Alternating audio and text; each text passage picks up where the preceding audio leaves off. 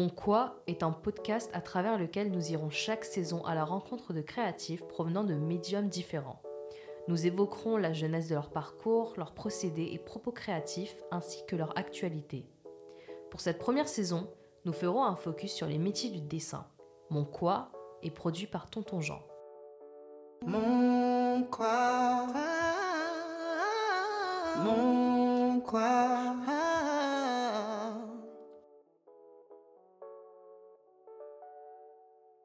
Bonjour, je m'appelle Sabrina, j'ai 24 ans, je suis artiste plasticienne, brésilienne, maman. Acte 1. Sabrina évoque son enfance passée dans les quartiers difficiles de Sao Paulo au Brésil, son éveil par rapport au dessin, ainsi que son parcours scolaire qui l'a amené à Paris en fin 2016. Quoi, mon quoi Je suis née et grandie au Brésil. Euh, au, tout, euh, au tout début, euh, j'ai jusqu'à mes trois ans, j'étais à Brooklyn, c'est près du centre de São Paulo, dans une favela. Et, puis, à partir de 4 ans, j'ai déménagé dans l'extrême sud de São Paulo, dans une banlieue, enfin, ce qu'on appelle là-bas des périphéries, où tu as tout mêlé, tu as les favelas, tu as les classes moyennes, tout, va ensemble. Du coup, j'ai grandi dans cet endroit très riche euh, culturellement euh, et euh, artistiquement. Et ce qui m'a beaucoup nourri, où je me suis vraiment construite en tant que personne là-bas, c'était ces échanges, ces différentes références que c'est mêlé entre elles, qui m'ont beaucoup aidé, qui ont vraiment contribué à mon, à mon développement en tant que personne, en tant qu'artiste, en tant que femme. Alors moi, c'est très particulier parce que du coup, j'ai des, euh, des souvenirs de mon euh, plus jeune âge. Je me rappelle de certaines choses à 12 ans, par exemple, quand je me regardais les mains euh, pour voir combien j'ai grandissé du jour au jour et des, petites choses comme ça.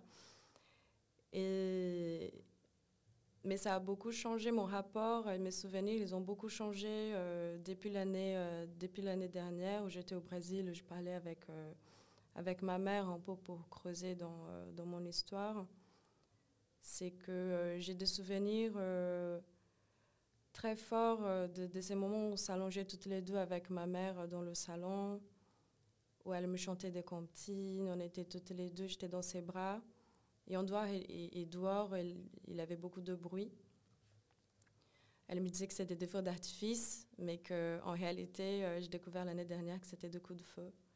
Et du coup, cette tension-là, cette peur, je l'ai toujours sentie sans pouvoir euh, vraiment mettre euh, de mots dessous, euh, parce que du coup, il a eu cette réalité parallèle qui s'est construite avec cet imaginaire de, feu d'artifice, de fête dans les bras de ma mère. Oh, sa, voix, elle tremblait. Et, et j'ai croyé que c'était, que c'était la fête. Et en fait, c'était tout l'inverse. C'était la police avec les trafiquants et toute cette, cette réalité en dehors de la maison. Et du coup, c'était une des raisons pour laquelle on a déménagé dans, euh, dans un quartier, dans un lieu que, évidemment, ça restait très hostile aussi, mais qui avait euh, du coup cette richesse euh, artistique et, de vie qu'il y avait là-bas qui, qui, faisait équilibrer les choses. Plus on est éloigné du centre, moins c'est extrême. Et du coup, au Grajaú, où j'ai grandi. Il faut euh, environ deux heures et demie pour arriver euh, au centre-ville en transport public. Déjà, c'est 40 minutes pour sortir, euh, pour arriver à la gare. Et du coup, il y a toutes ces choses que pour moi, c'est très symbolique parce qu'il aussi il y a cette chose de, grandir aux marges de la société, d'être toujours considéré comme des marginaux dans tous les sens du terme en réalité.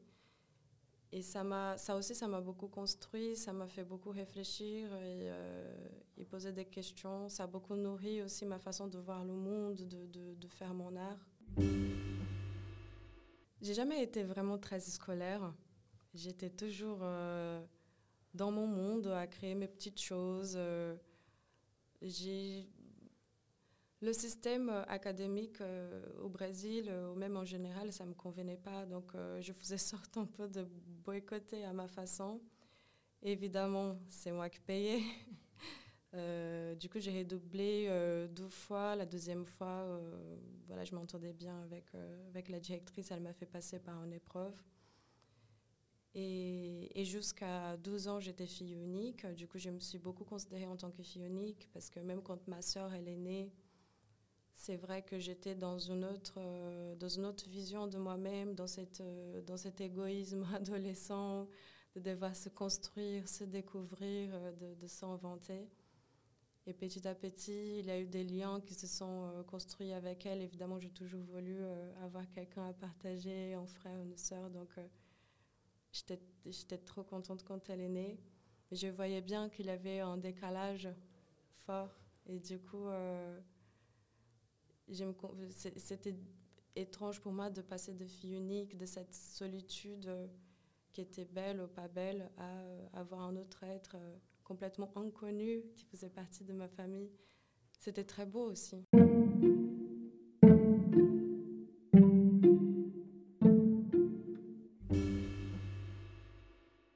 L'art en général, mais surtout le dessin, il est apparu euh, complètement euh, naturellement et euh, intuitivement dès mon très jeune âge.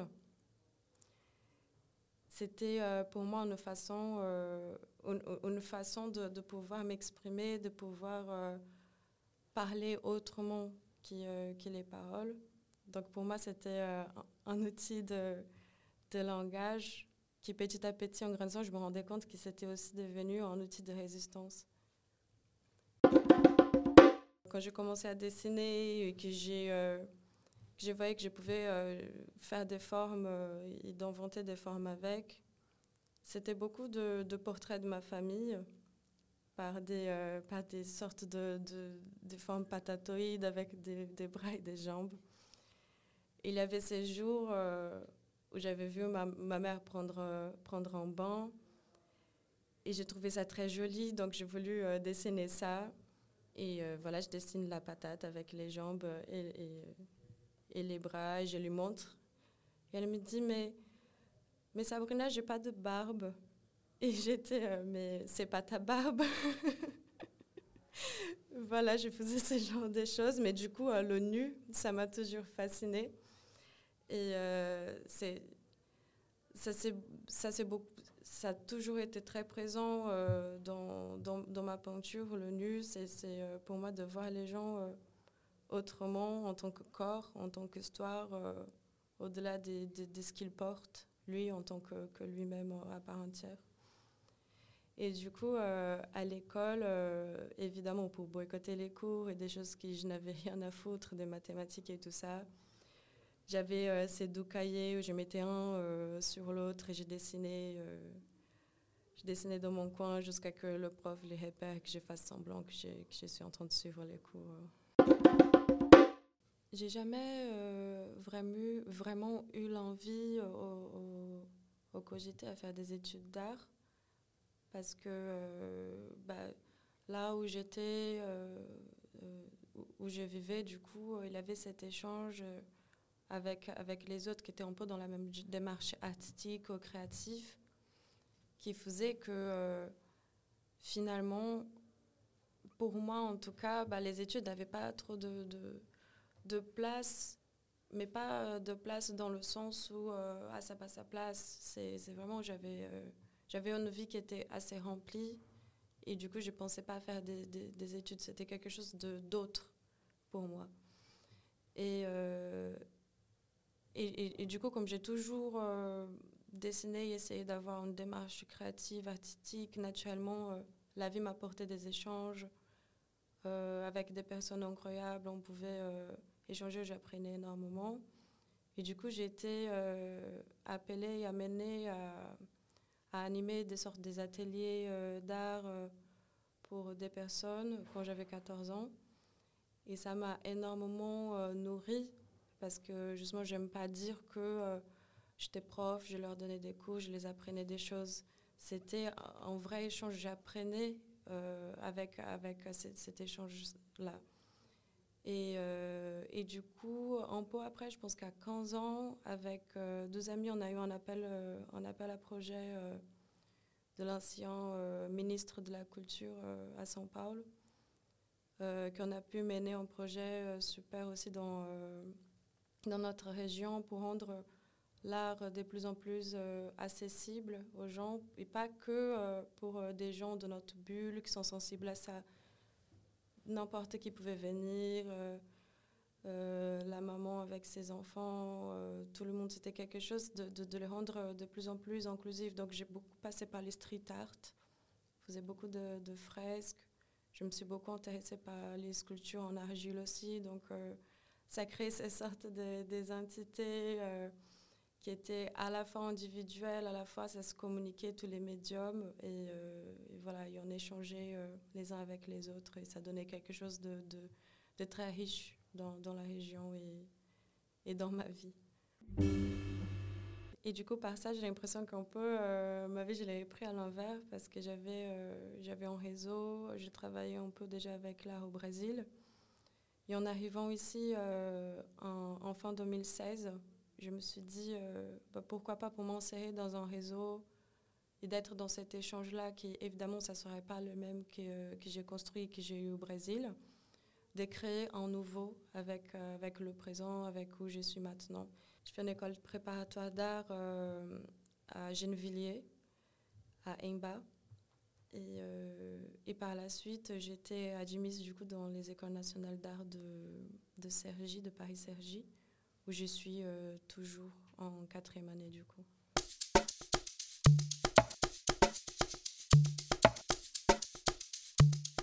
Acte 2 Sabrina nous présente son quoi créatif, ses références artistiques ainsi que son procédé de création. Mon quoi, mon quoi? Mon quoi créatif, il se définit beaucoup euh, sur, euh, sur mon rapport à mon ancestralité, à mes origines, euh, au-delà de brésilienne, parce que je me pose beaucoup la question aussi de qu'est-ce que c'est d'être brésilienne, parce que à la fin on est tous métis, venus de, des histoires ailleurs qu'au Brésil qui ça fait que nous sommes Brésil maintenant.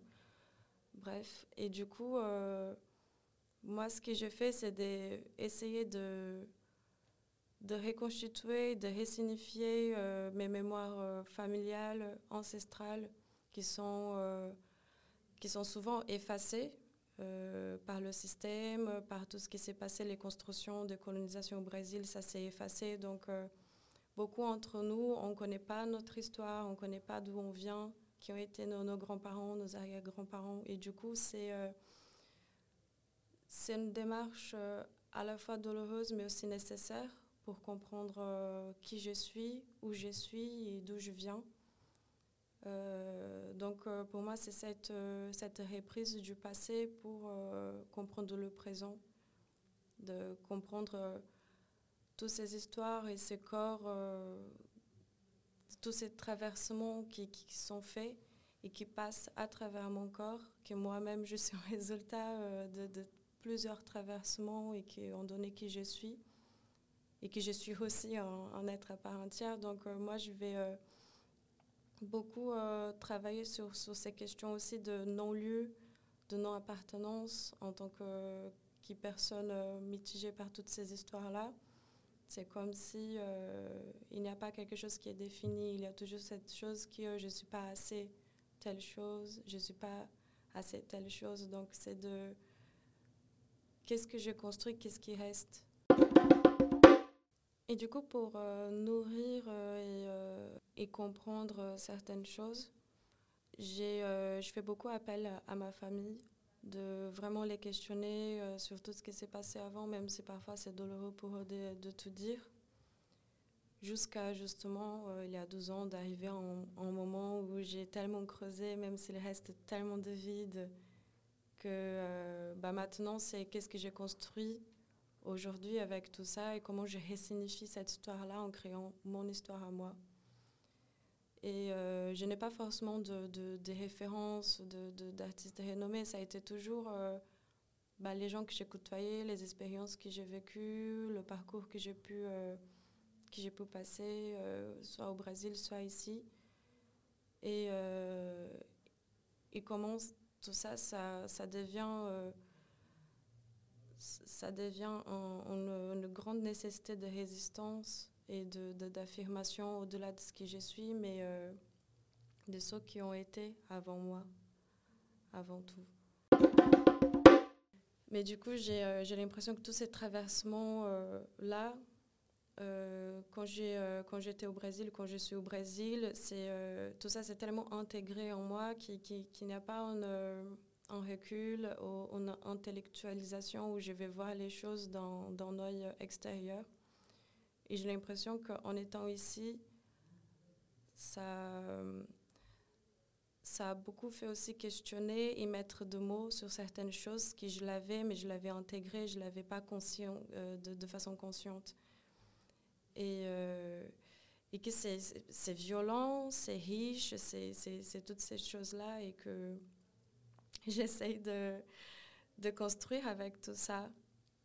Et, et du coup, ce qui m'intéresse beaucoup aussi, c'est la question du syncrétisme, au-delà du syncrétisme de, de, de corps, comme j'ai parlé euh, par les traversements, c'est aussi les syncrétismes spirituels d'une société et, euh, qui, qui, se font là-bas.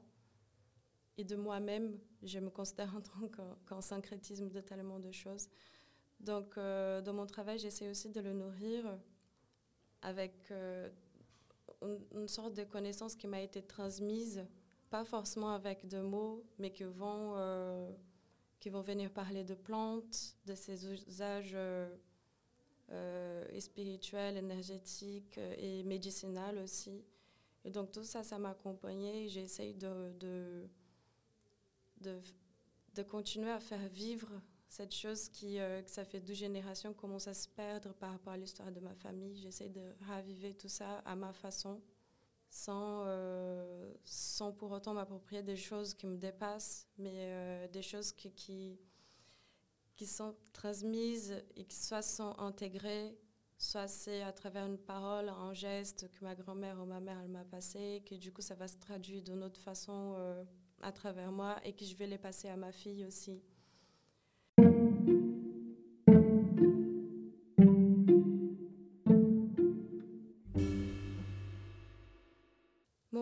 Processus créatif, il est, euh, il est, très, il est très intuitif parfois. Euh, ça va dépendre vraiment de, de, la foi et de ce que j'ai besoin d'exprimer.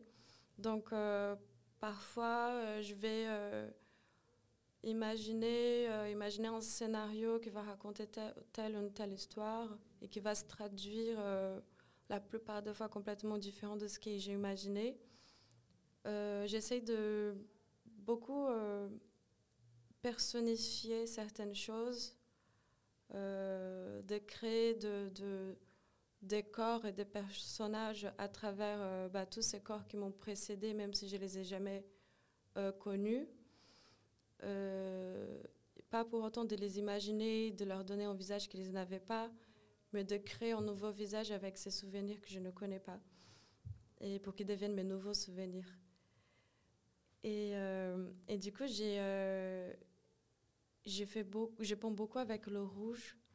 Et je fais beaucoup de personnages rouges parce que justement, en tant que personne euh, euh racisée, mais n'appartenant pas à une ou une autre communauté, on va dire comme ça, euh, c'est un peu un point commun en liant tout ça, plus euh, l'histoire du Brésil, que je trouve que le rouge, c'est une, une couleur qui le définit assez bien. C'est la couleur de la terre, c'est la couleur du sang, euh, de la violence, mais aussi de la vie. Et c'est une couleur euh, qui, pour moi, évoque beaucoup de choses, beaucoup de forces que j'étais obligée à avoir. aussi la force que, que ma famille a, la force que qu'elles m'ont transmise, cette, euh, cette terre, cette, ces pigments, c'est aussi le urucum, c'est un pigment rouge, c'est ce qu'on utilise euh, pour peindre les corps. Il y a beaucoup de communautés indigènes qui l'utilisent. Et une fois séché, on l'utilise aussi pour assaisonner euh, la nourriture. Donc, euh, c'est un, un pigment que c'est à la fois euh, sacré, à la fois esthétique, à la fois euh, ça représente tellement de choses que, euh, du, je ne pense pas euh, forcément avec le. Euh, J'ai fait d'autres usages avec, Mais ces rouges-là, ça va représenter un tas de choses et ça aussi inclut. Et du coup, bah, il y a, il y a deux, deux peintures que j'ai réalisées quand j'étais au Brésil il y a deux ans. Euh, c'est quand justement c'était un moment euh, où j'ai creusé beaucoup dans les mémoires familiales où c'était euh, assez fort et intense où j'ai compris beaucoup de choses sur moi-même mais ça a été aussi douloureux de, de l'apprendre. Ça, c'est une série de deux peintures qui s'appelle Espinhal qui c'est des peintures avec de, des personnages rouges, orangés et que j'ai fait un travail aussi avec euh, une impression de plantes où je les mets par-dessous et, euh, et, je les imprime parce que c'est des plantes euh, à la fois sacrées, à la fois médicinales qui, ont dans, qui, qui sont dans la cour de ma mère. Et, et du coup, comme je ne peux pas les amener ici, c'était une façon pour moi de, de, de, les amener, de les rendre vivantes, même une fois qu'elles ont fané, et aussi de mettre ces propriétés dans, dans la peinture un peu pour euh, me soigner moi-même.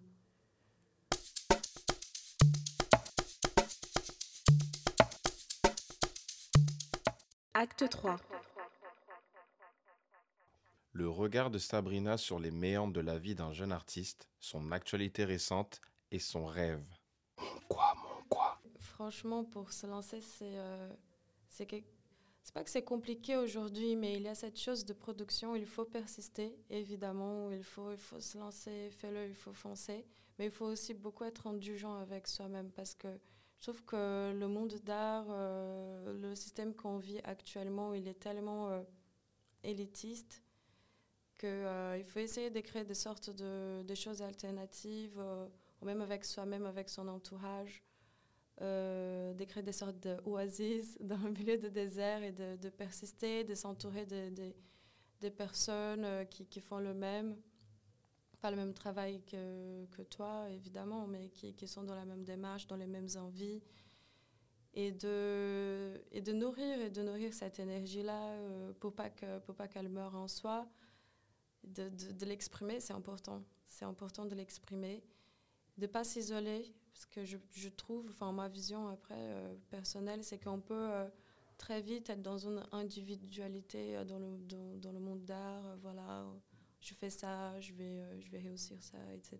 Donc c'est de ne pas s'isoler, de ne pas avoir peur d'aller, de, de, parler aux autres quand on se parle et qu'on crée notre communauté. Quoi. Alors, à l'heure actuelle, je m'en occupe de ma fille quand elle n'est pas à la crèche. Je suis en quatrième année euh, euh, aux Beaux-Arts de Sergi. J'ai, euh, pour l'instant, parce que ça va bientôt finir, je suis épicière dans une, dans une épicerie bio où j'ai des bons produits gratuits. parce que j'adore bien manger. Ce que je fais beaucoup, c'est que j'essaye d'avoir une, une continuité euh, sur ma production. Donc, j'ai produit énormément euh, quand j'ai le temps, quand j'ai l'énergie, ce qui n'est pas évident. Euh, et parfois, j'essaye même de, quand je ne produis pas, de produire dans ma tête, de réfléchir, de me questionner sur moi-même. Parce que je pense qu'il y a beaucoup de ça, non? C'est c'est un échange. J'ai l'impression que quand je comprends certains trucs de moi, enfin ça, ça, mon art, il change aussi. Et du coup, euh, j'essaye de trouver euh, un taf qui me correspond aussi parce que ce qui est difficile, c'est quand on a, envie de, on a besoin d'avoir de, l'argent de côté, euh, on se met à faire des jobs alimentaires que, qui évidemment, je crache pas dessous, je suis très reconnaissante, mais que si je pouvais être dans, dans, dans le milieu que je crois et avec ce que j'ai fait plus en phase avec moi-même, ça serait euh, l'idéal. Mais euh, tant que les galeries ne me contactent pas, euh, voilà, je reste dans mes petits jobs. J'essaie aussi d'avoir au moins une programmation une ou deux fois par an, de, faire un peu de showroom dans mon atelier, parce que du coup, actuellement, j'ai un atelier à Paris. Où je peux, euh, je peux stocker mon matériel, je peux produire en dehors de l'école. Et ça, c'est beaucoup de chance aussi. Et du coup, je travaille beaucoup dans mon atelier. Euh, voilà, je reçois des personnes, euh, j'essaye de, d'élaborer une programmation et, et de bien, bien m'occuper de ma fille, de lui transmettre de belles valeurs. Et ce que j'aimerais faire un peu plus tard, j'ai un projet euh, peut-être un peu utopique, mais euh, c'est de réussir à faire un pont avec, avec des amis, des artistes du Brésil, qu'ils puissent venir faire leurs expos ici, que je puisse faire un, pont euh, par rapport à la langue, ou par rapport à certains contacts, etc. Et que et qu'on ait ces réseaux-là ici, de, de, de, ce que j'ai vécu là-bas, de pouvoir, pouvoir pas les reproduire, mais les recréer ici.